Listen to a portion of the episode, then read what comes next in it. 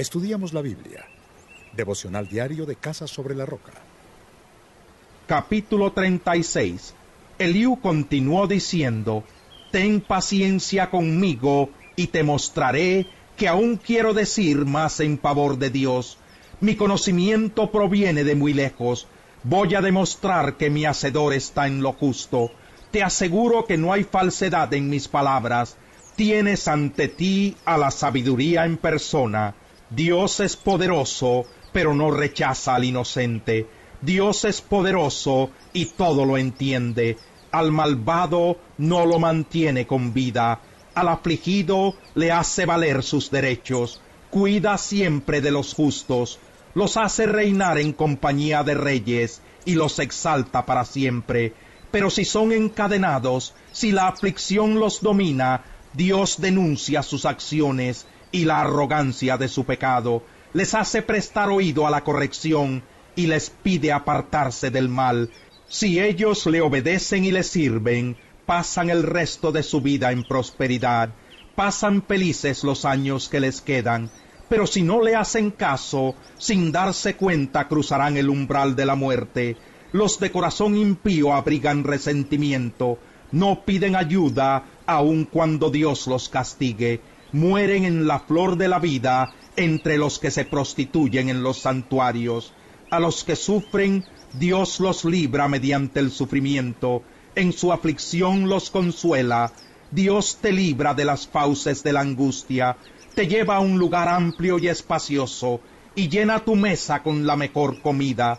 Pero tú te has ganado el juicio de los impíos, el juicio y la justicia te tienen atrapado. Cuídate de no dejarte seducir por las riquezas, no te dejes desviar por el soborno. Tus grandes riquezas no podrán sostenerte, ni tampoco todos tus esfuerzos.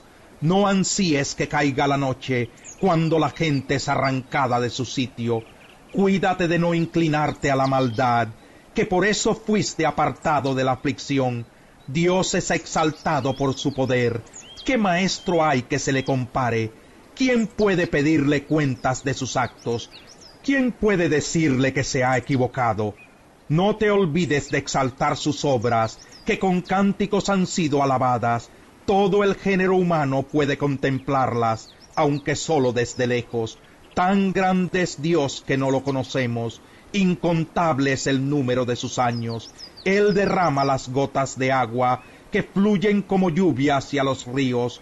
Las nubes derraman su lluvia, que cae a raudales sobre el género humano. ¿Quién entiende la extensión de las nubes y el estruendo que sale de su pabellón? Vean a Dios esparcir su luz en torno suyo y bañar con ella las profundidades del océano.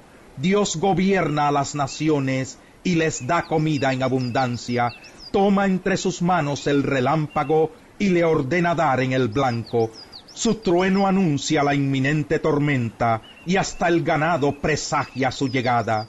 Capítulo 37 Al llegar a este punto me palpita el corazón como si fuera a salírseme del pecho. Escucha, escucha el estruendo de su voz, el ruido estrepitoso que sale de su boca, lanza sus rayos bajo el cielo entero, su resplandor hasta los confines de la tierra. Sigue luego el rugido majestuoso de su voz, resuena su voz y no retiene sus rayos. Dios hace tronar su voz y se producen maravillas. Dios hace grandes cosas que rebasan nuestra comprensión. A la nieve le ordena, cae sobre la tierra, y a la lluvia muestra tu poder. Hace que todo el mundo se encierre, para que todos reconozcan sus obras.